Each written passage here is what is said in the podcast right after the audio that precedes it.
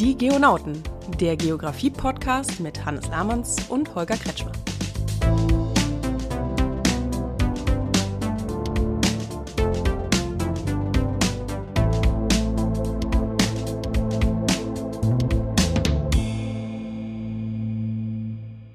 Hallo Holger.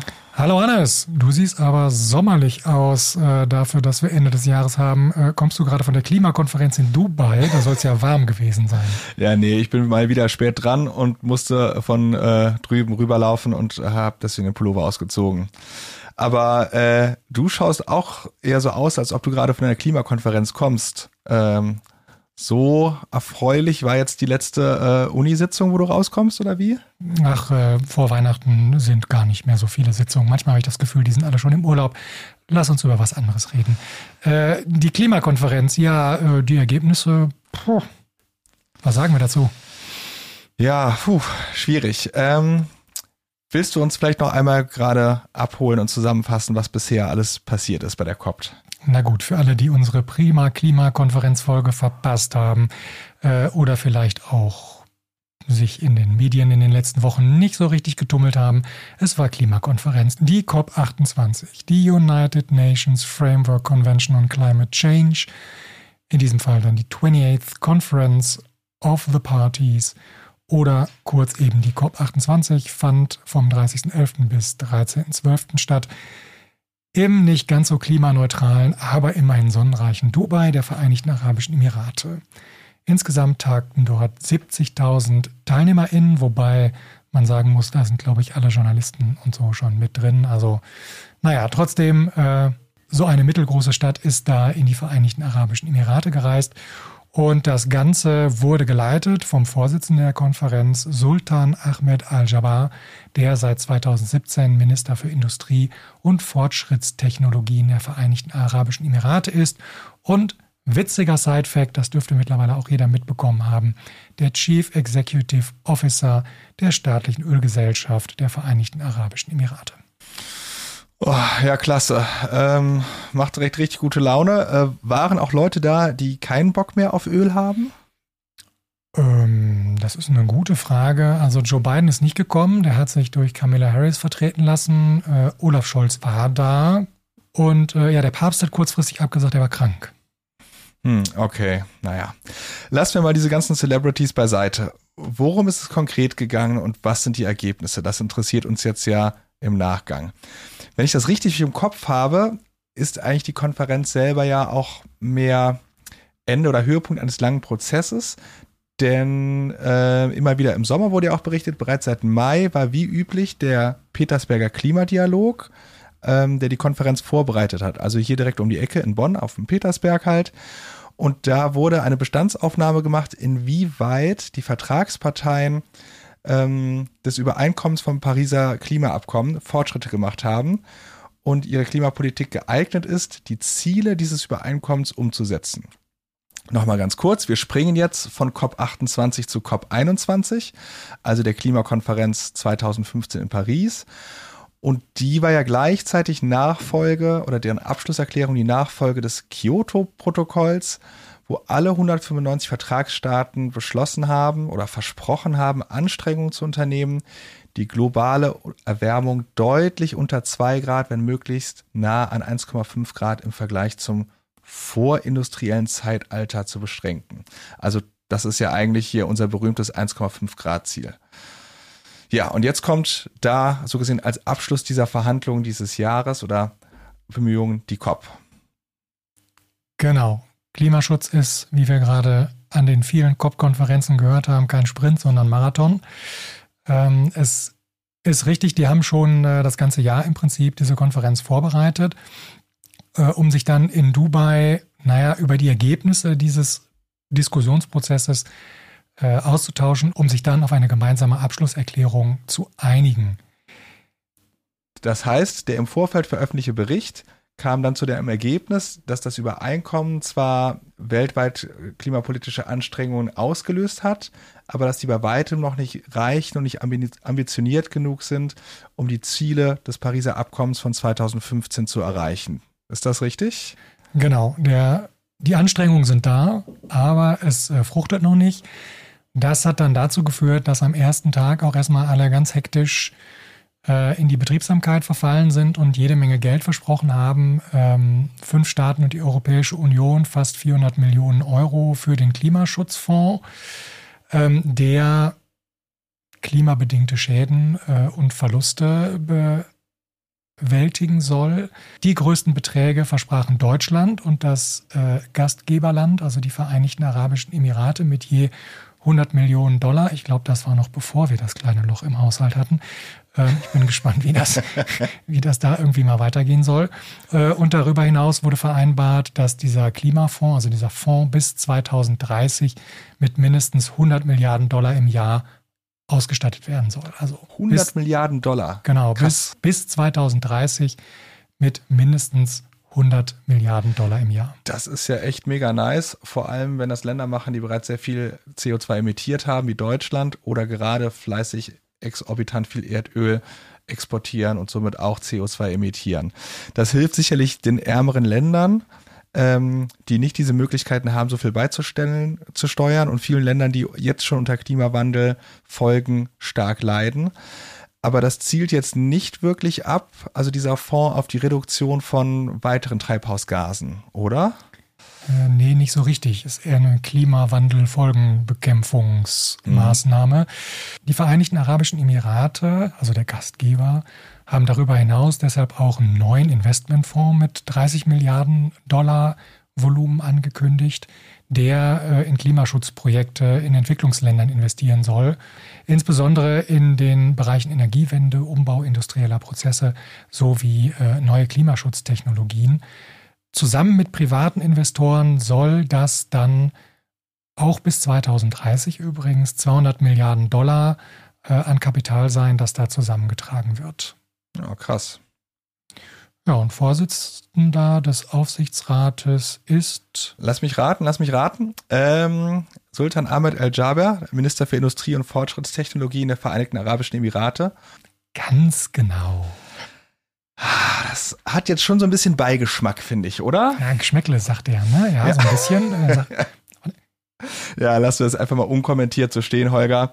Lass uns lieber schauen, was wurde noch beschlossen? Gibt es noch irgendwas wirklich Wichtiges, Bahnbrechendes? Also 22 Staaten haben den Aufruf zur verstärkten Nutzung der Kernenergie veröffentlicht, um bis 2050 äh, Klimaneutralität zu erreichen. Da würde ich mal sagen, sind wir jetzt irgendwie in Deutschland gegen den Strom?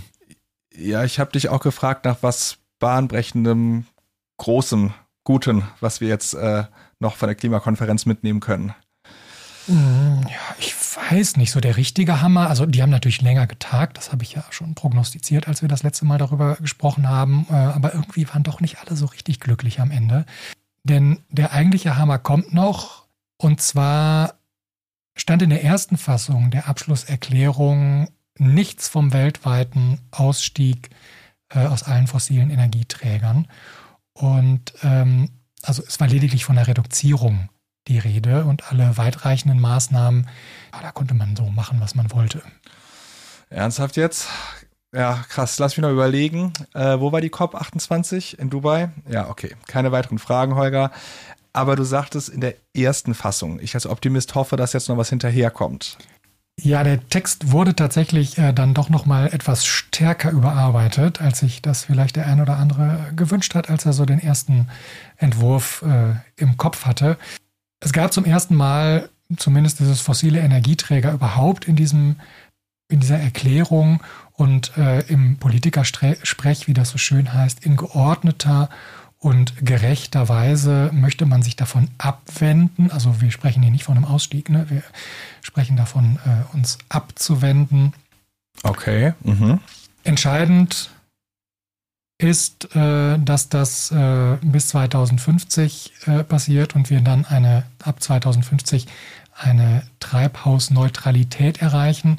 In der Abschlusserklärung heißt es, um die notwendige, deutliche, schnelle und nachhaltige Reduzierung der Emissionen zu erreichen, ist die weltweite Kapazität erneuerbarer Energien bis 2030 zu verdreifachen und die Energieeffizienz jährlich zu verdoppeln. Ähm, ich weiß ja nicht, wie die das hinkriegen wollen, aber das steht zumindest jetzt erstmal in dem, in dem Dokument. Außerdem fordern die Vertragspartner, dass äh, emissionsfreie und emissionsarme Technologien verstärkt genutzt werden sollen. Also man soll ne, nicht mehr in die alten investieren, sondern eher zusehen, dass die neuen äh, genutzt werden und auch weiterentwickelt werden. Das bezieht sich auf erneuerbare Energien, auch auf die Kernenergie, Wasserstoff sowie CO2-Abscheidung und deren Speicherung. Puh, das muss ich jetzt erstmal sacken lassen. Ja, ich, ich bin mir nicht ganz sicher, ob ich jetzt enttäuscht bin, weil es keinen klaren Willen zu einem Ausstieg gibt. Oder ob ich das jetzt ganz gut finde, dass zumindest alle Vertragspartner sich von fossilen Energieträgern abwenden wollen und dass die neuen äh, Energien, erneuerbare Energien gepusht werden sollen. Ja, ich, ich finde, es ist immer noch ziemlich viel Interpretationsspielraum einfach. Ja gut, wir haben ja tatsächlich auch nur das Medienecho, das wir hier so in Deutschland bekommen haben. Ne? Auch das ist ja, wir waren halt nicht dabei. Ja, ja wir wissen halt, ne, dass das auch die deutsche Politik intensiv nochmal die Vertragsklauseln oder Abschlusserklärungsklauseln nachschärfen wollte. Aber du hast recht, das sind alles Informationen aus zweiter Hand so gesehen. Und deswegen haben wir heute jemanden eingeladen, der dabei war.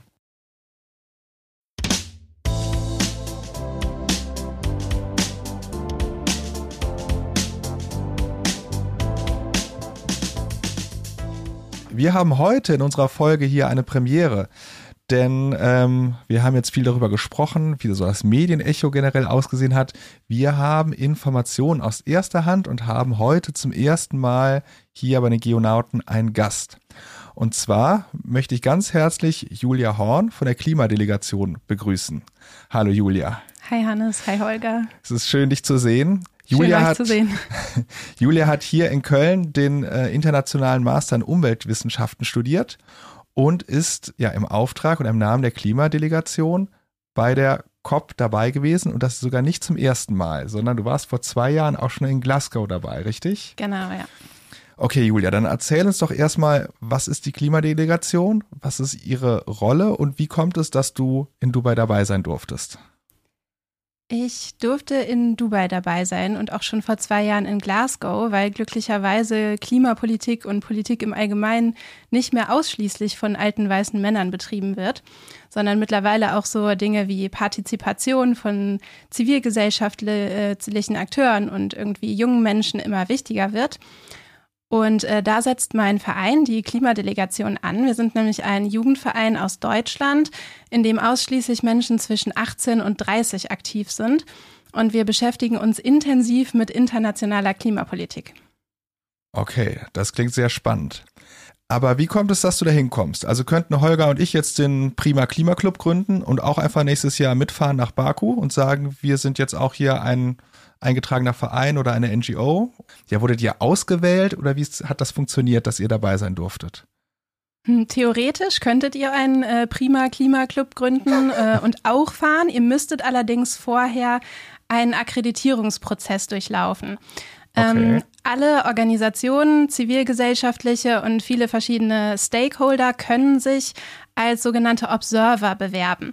Observer ist auf Deutsch ähm, BeobachterInnen und die ähm, tun eben genau das, die beobachten die Konferenz und das äh, hat den Grund, dass diese Verhandlungen in internationaler Klimapolitik eben nicht hinter verschlossenen Türen stattfinden sollen. Also es ist sogar erwünscht ähm, von der veranstaltenden Seite, von UNFCCC-Seite, dass da eben andere Leute auch teilnehmen, abgesehen von den Partys, die tatsächlich verhandeln. Und da ist eben mein Verein, die Klimadelegation, einer von vielen ähm, die teilnehmen, um nicht selber zu verhandeln, sondern um das Ganze zu beobachten, um darüber zu berichten und auch einen gewissen Einfluss zu nehmen. Okay, also das heißt, ihr seid jetzt nicht Vertragspartner, ihr habt jetzt auch nicht als Klimadelegation oder als eine Sammlung von NGOs die Schlussakte mit unterschrieben, aber ihr seid dabei, ihr interagiert und sprecht mit den Verhandelnden auch oder wie kann ich mir das genau vorstellen, eure Rolle vor Ort? Genau, also die Parties to the UNFCCC, das sind ja die Länder, also die mhm. Vertragsparteien, die beispielsweise das Pariser Klimaabkommen unterzeichnet haben. Unter anderem also Deutschland und die meisten anderen Länder der Welt.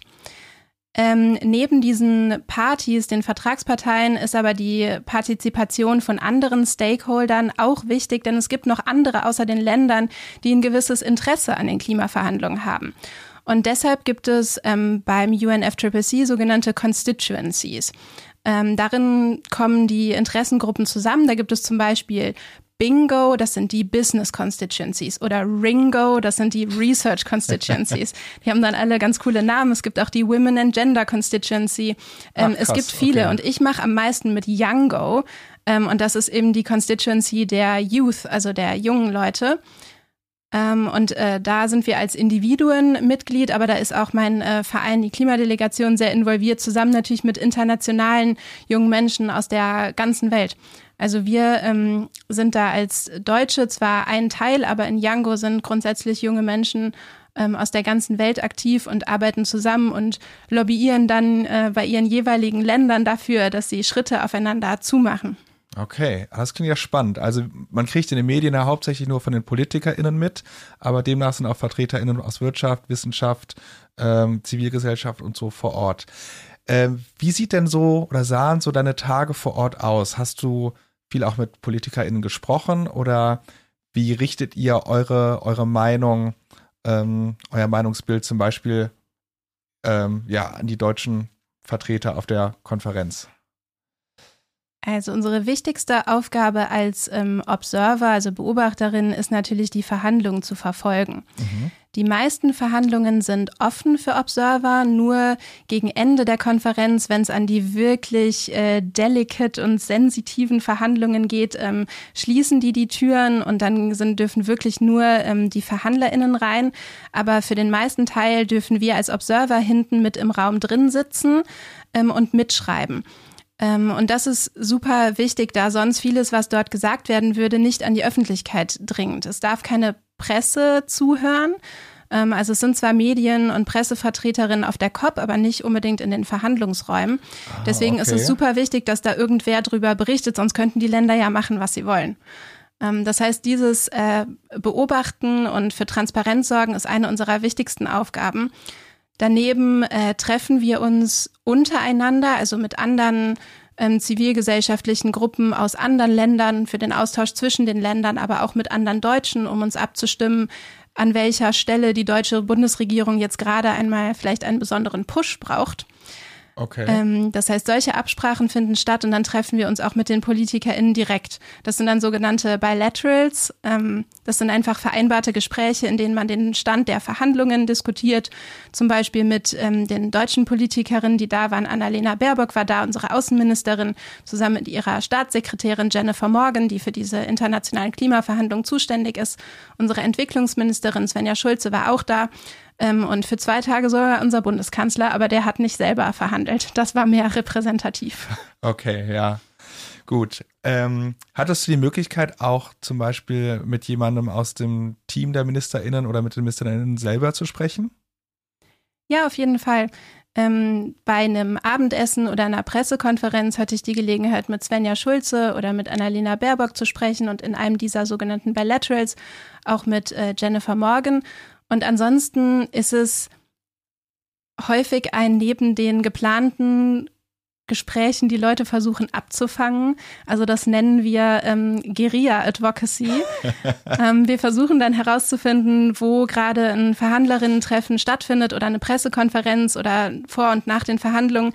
Ergibt sich häufig informell die Gelegenheit, die Leute anzusprechen und das ist manchmal sogar effektiver als ähm, in diesen geplanten Treffen mit irgendwie vielen Leuten. Ich habe zum mhm. Beispiel, es waren vielleicht 90 Sekunden, ehrlich gesagt, mit dem äh, dänischen Umweltminister gesprochen. Ähm, aber es waren gute 90 Sekunden und ich will daran glauben, dass ich ihm, ihm in diesen 90 Sekunden irgendwas mitgeben konnte. Boah, das klingt verdammt spannend, ziemlich aufregend, aber auch wahnsinnig stressig.